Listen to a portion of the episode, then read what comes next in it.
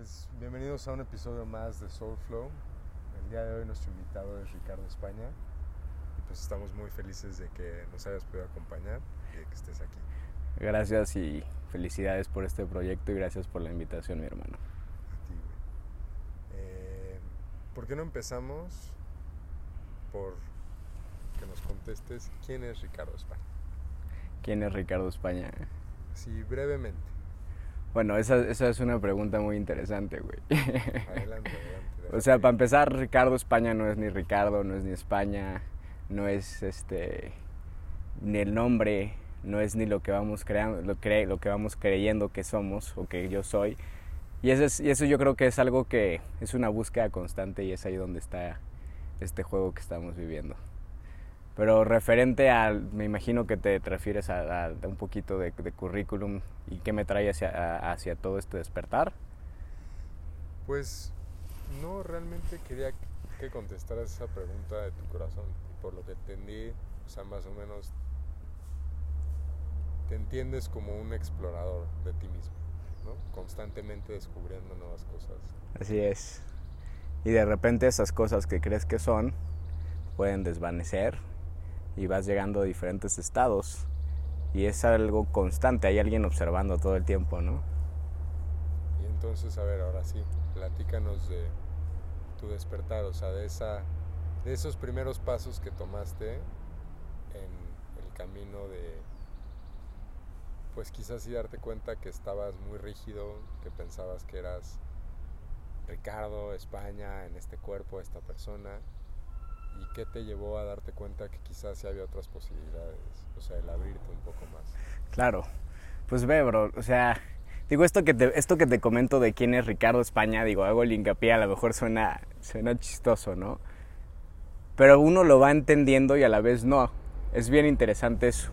Pero a lo que voy, cuando tú empiezas a abrirte a esto, a esta a este cuestionamiento o a romper creencias, porque te cuestionas esas mismas creencias que pensabas que eran eso la verdad absoluta. Desde una identidad que vamos creando, ¿no? ¿Qué creemos que debe ser la vida? ¿Cuál es el propósito? ¿Cuál es... Y vamos teniendo como que un programa que vamos siguiendo. Ahora, cuando me refiero a despertar, seguramente yo sigo dormido. Pero cuando me refiero a despertar, simplemente es darte cuenta que aquello que tú creías, aquello que tú pensabas que funcionaba y eso era el mundo, era simplemente una creencia, era una forma, una estructura, era una información que se te fue compartida, normalmente por la familia. Ahora, muchos de nosotros, muchos de nosotros eh, necesitamos una llamada de atención. Me gusta mucho que este, el doctor Dispensa dice wake up call, ¿no? Muchas veces este wake up call o esta este llamada al despertar, empezar a cuestionar, la misma vida nos lo pone a través de un obstáculo o alguna situación que nos haga replantear lo que nosotros creemos que, que es. Muchas veces puede ser una enfermedad, muchas veces puede ser una pérdida, muchas veces puede ser una crisis que estemos viviendo, diferentes situaciones. Sin embargo, la invitación siempre es, no tienen que pasar estas cosas para que empecemos a, a cuestionar, para que empecemos a querer regresar a ese estado que todos estamos buscando. O sea, pues se tiene que más o menos como que romper el orden, que haya un poco de caos. Totalmente, digo, el caos siempre, siempre ha existido y es el, el que te lleva a un nuevo orden.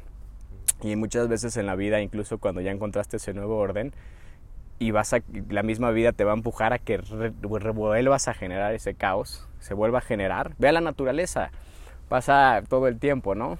Ese caos que nos lleva a un nuevo orden. Y eso va. ¿Y qué fue ese, o cuál fue ese momento para ti? Para mí ese momento fue eh, hace aproximadamente, lleva casi para cinco años, eh, un cáncer, una enfermedad, eh, me hace comenzar a abrir mi perspectiva, a abrir, a cuestionar mis creencias y abrirme un nuevo mundo, del cual me empiezo a involucrar todas estas prácticas, meditación, a cuestionar quién realmente soy, qué es lo que está pasando, qué es lo que sigue y muchas otras cosas. Pero a ver, yéndonos un poquito más lento, o sea, digamos, te diagnostican que tenías cáncer de...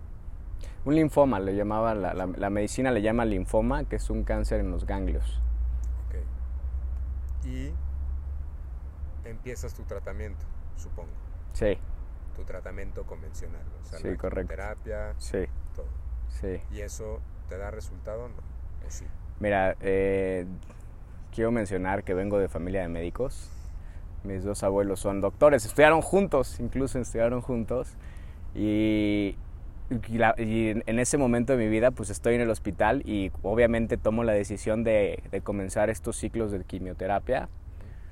Soy tratado en un hospital que se llama el Hospital Español.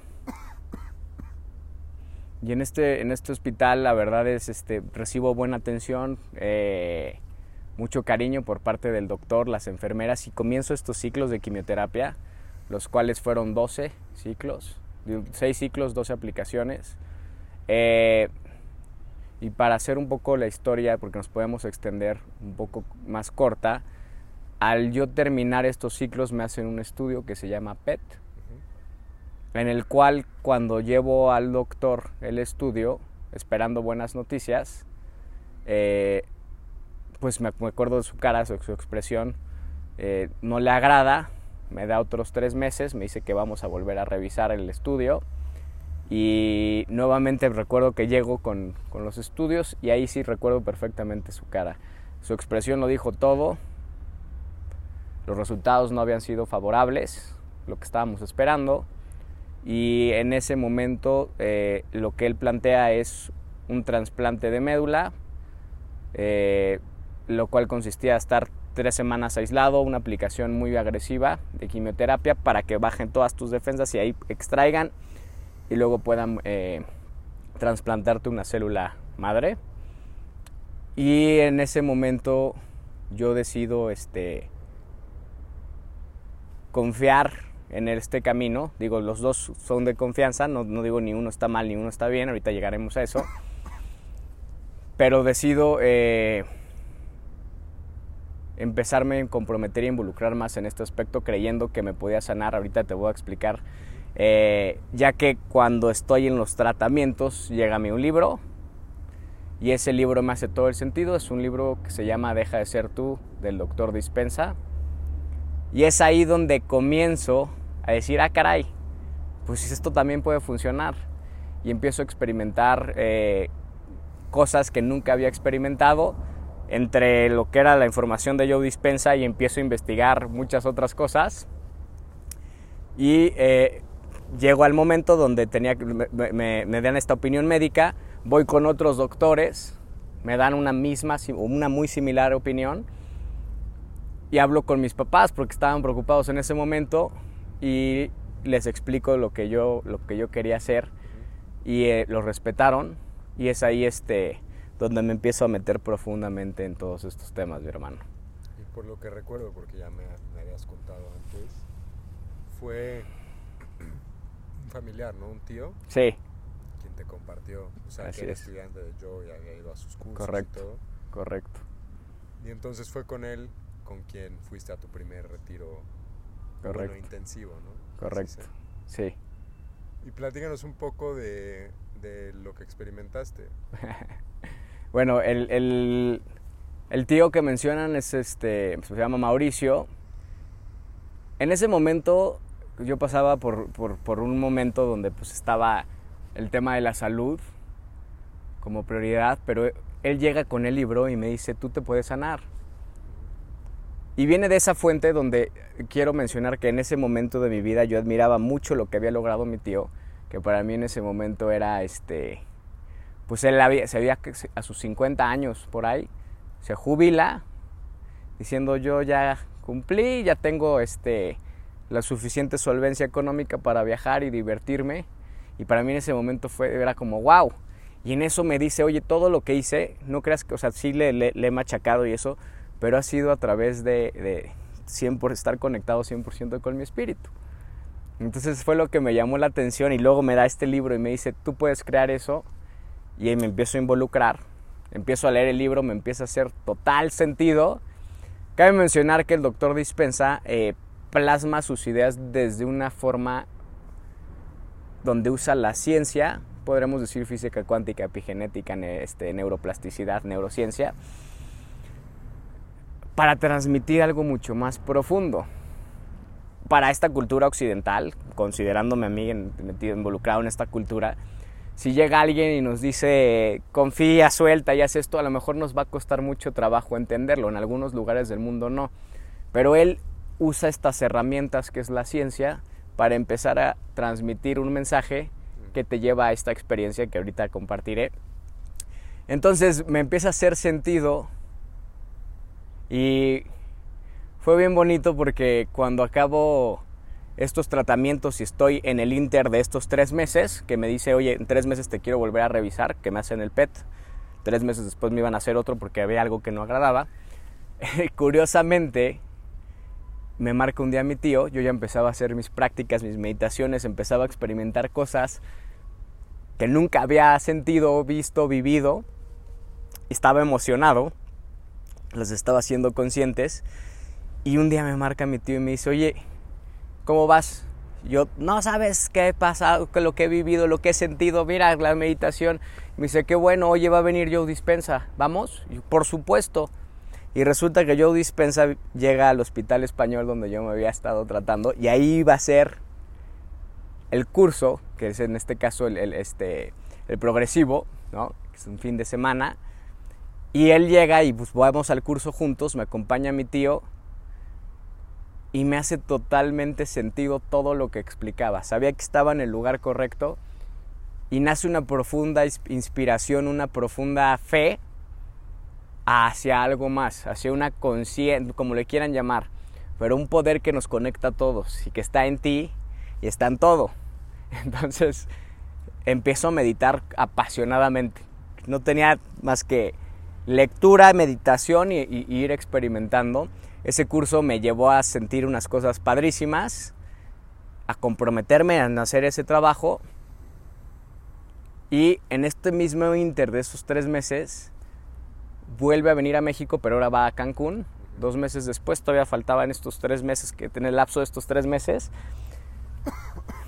Y decido este, ir a un avanzado, me acompaña mi tío, vamos a Cancún.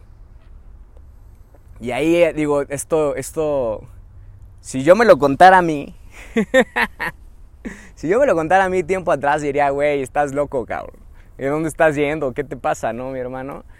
Pero en ese curso, eh, digo ahorita que me preguntabas de las experiencias, no, no, tiene que pasar la experiencia para que llegues a alcanzar o llegues a alguna sanación, eso siempre lo han recalcado. Pero a mí algo que me impactó fue en ese curso, al estar haciendo eh, una práctica, recuerdo perfectamente el primer momento estoy haciendo una respiración, súper despierto, y en eso, en la respiración, empiezo a apretar duro, es un ejercicio de contraer músculos. Y en eso me veo afuera y me volteo a ver a mí y yo, yo simplemente como que estaba convulsionando, mis ojos estaban en blanco y me veía desde arriba y dije, no mames, la cagué, me maté, güey. O sea, pensé que me había matado porque yo me estaba viendo de arriba hacia mí y yo estaba como convulsionándome. Y yo estaba flotando en la habitación y quería que alguien me ayudara porque me estaba muriendo, güey. Muchos dicen, güey, pues cuando te bajes es el famoso viaje astral o te sales del cuerpo, pues ve a explorar otros lugares. No, yo en ese momento quería que me salvaran, yo pensé que me estaba muriendo. Entonces floto por la habitación donde están todos meditando y nadie me podía ver. Y yo veía a todos con los ojos cerrados y yo de, güeyes, ayúdenme, ¿no? O sea, como que queriendo comunicar, pero yo estaba afuera viéndome a mí, flotando voy a ir a la mesa donde están los DJs, este, los que están poniendo la música y el audio, y si estaban, no, no me a ver. Y de repente en un momento, no es que yo regresara, sino que en un momento ya estaba yo otra vez eh, dentro, bueno, en el cuerpo. Recuerdo que hago esa meditación y le digo a mi tío, oye, está poca madre esto, pero yo ya cumplí, güey. O sea, yo ya no quiero volver a meditar ni hacer nada, güey. ¿Qué tal si no regreso y me voy? Que estuvo bien raro. Y mi tío se reía y me decía, güey, relájate, güey. Mucha gente busca esas experiencias, este, y pues te pasó y pues disfrútalo. Yo, no, güey, es que no sabes, o sea, yo me veía afuera y me acuerdo, ¿sabes? Esa fue la, la, primera vez que tuve una de esas experiencias. Y, y bueno, en ese curso tuve unas experiencias que llegaron desde lo más profundo a cambiar mi forma de ver esta realidad. Eh, o sea, qué dirías que fue lo que cambió? O sea, ¿cuáles eran esos pilares de tu identidad que, que estabas agarrando muy firmemente, que con todo lo que aprendiste, pues llegaste a soltar? Pues mira, esto, esto, esto sigue siendo un trabajo constante, hermano.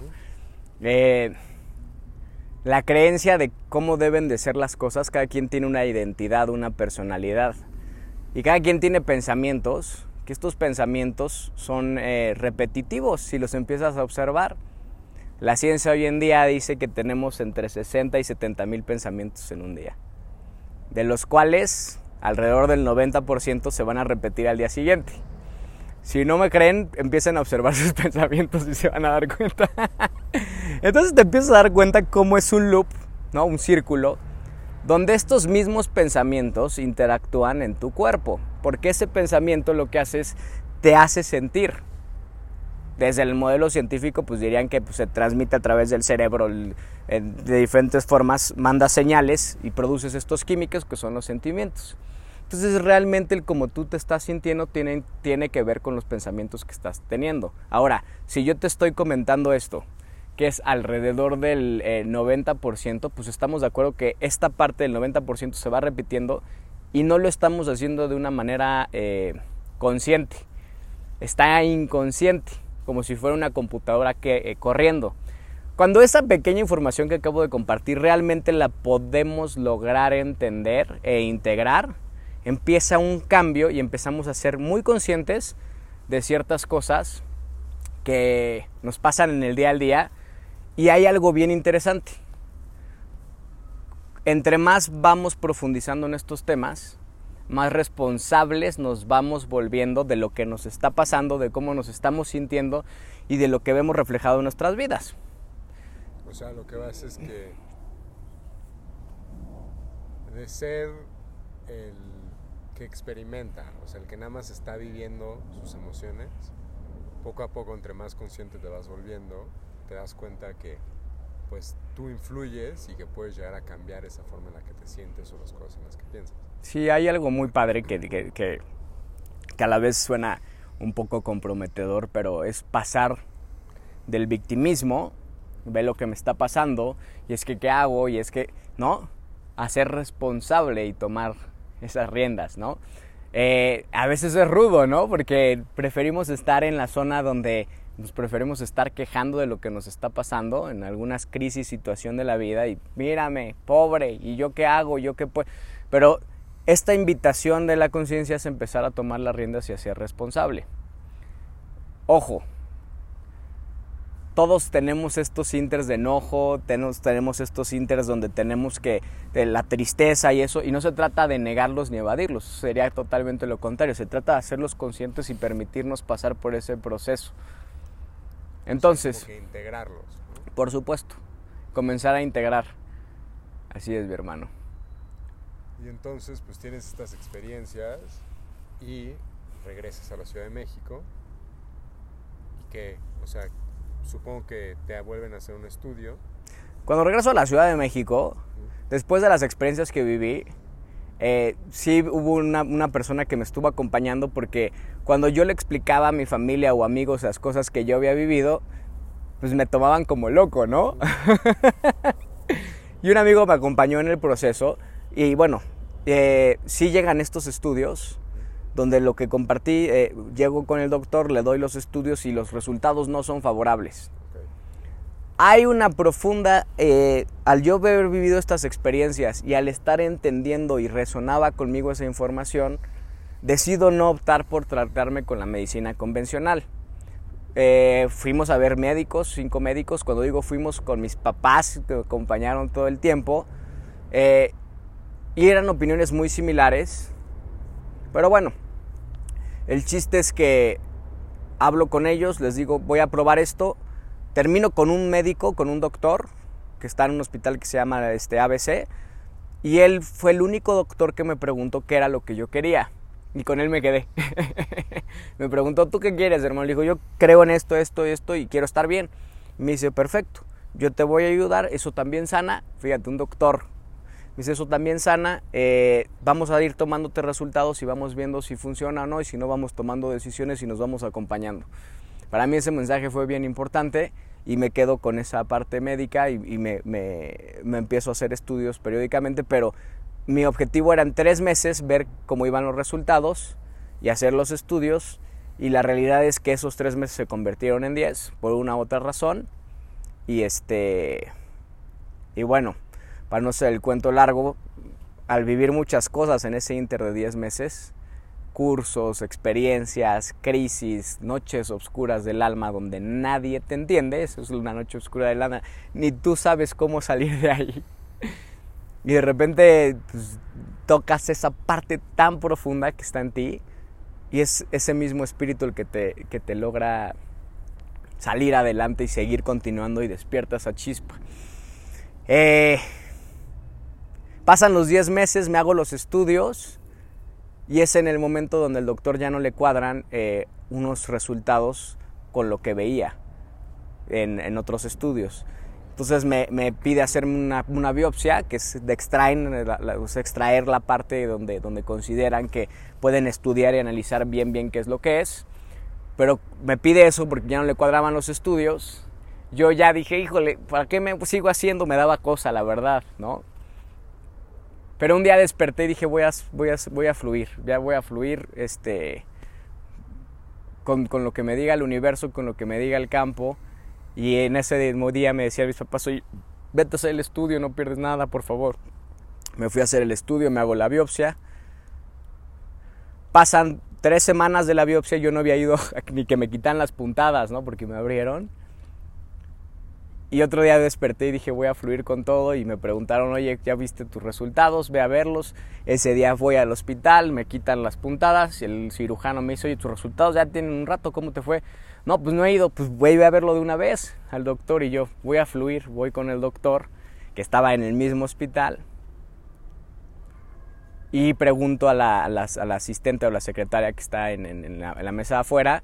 Digo, oye, ¿hay, ¿hay espacio con el doctor? Si no vengo mañana o vengo otro día. Me dice, no, no, no, si te esperas una hora te atiende. Espérate una hora. Y órale, va. Pasó más de una hora, pasó una hora y media, pasó... Y ya me vuelvo a levantar y digo, bueno, mañana vengo. No, no, no, ya aquí está el doctor, ahorita viene. Que... Me, por fin el chiste es que me pasan, estoy ahí sentado en, en, en su consultorio. Y recuerdo que el doctor entraba y salía, entraba y salía. Entraba con un folder, volvía a entrar y salir. Y de repente llega y deja el folder en la mesa Cabe recalcar que este momento yo lo había estado esperando mucho tiempo y lo veía en las meditaciones y lo sentía, donde yo esperaba que el doctor me dijera, oye, ¿qué, qué haces? ¿Qué hiciste? Y fue chistoso porque el doctor me pregunta en ese momento, ¿qué haces? ¿Qué estás haciendo? Y yo le iba a contestar, meditación, epigenética, la física, el cuerpo, la mente, dos, acuerda que le... Con... Pero en ese momento me agarró en frío y le digo, fabrico muebles. Le dije que fabricaba muebles, güey. O sea, no, sabía qué decirle. Y me dice, bueno, pero ¿qué más? Y luego acá que platicamos de la mente y todo. Y me dice, bueno, pues salió reactivo mi hermano. Y yo, bueno, Doc, ¿qué sigue? Y me dice, no, hermano, está sano. Felicidades. Nada más un favor, me dice. Saliendo de aquí, márcale a tu abuela porque me marca todos los días para ver cómo estás, güey. Entonces, salí y te voy a ser sincero, en ese momento, eh, en esa etapa, cuando recibo la noticia, no sentí ningún sentimiento, ninguna emoción ni nada, me quedé en frío. No podía creerlo. Recuerdo que agarro y digo, bueno, a ver, campo cuántico, eh, universo, estoy sorprendido, ¿cómo les digo esto a mis papás? Pero no podía sentir ese asombro, nada más le digo, bueno, ayúdame, ¿cómo les digo esto a mis papás? Cierro los ojos, entro a la casa, vibra mi teléfono, saco el teléfono y veo un mensaje de WhatsApp. Mi abuela estaba empezando a usar WhatsApp, donde me dice, Dios nos ha escuchado. estamos bendecidos, está sano. No entiendo cómo mi abuela ya sabía, pero fue el medio que agarro y les digo a mis papás, mira, aquí está el teléfono, mira. y lo leen y se quedan, ¿qué? ¿Cómo? ¿Qué? ¿Qué? Y ya pues, empezaron a, gritar, uno empezó a llorar, y, pero yo todavía no podía sentir la emoción, güey. O sea, la verdad fue, fue como cuando te das cuenta del poder que tenemos o que todos tienen, pues obviamente todos esos pensamientos que no quieres ver, dices, bueno, si mis pensamientos influyen, pues salían todos estos pensamientos de miedos, demonios, de ah, los peores miedos y, y sí entré en un conflicto esos días y no quería decirle a nadie, ¿no? Como las mujeres cuando ya se ven que están embarazadas, dicen, güey, me voy a aguantar hasta los tres meses que esté segura y ya le aviso a todo el mundo, pero antes no. Pues yo no quería decirle a nadie y por alguna razón o algún grupo de las tías, ya sabes, esos grupos, cabrón. Se enteró medio. Se enteró medio México y todo el mundo me marcaba y yo, güey, me acabé acostando y no, espérate, ¿qué es esto, cabrón?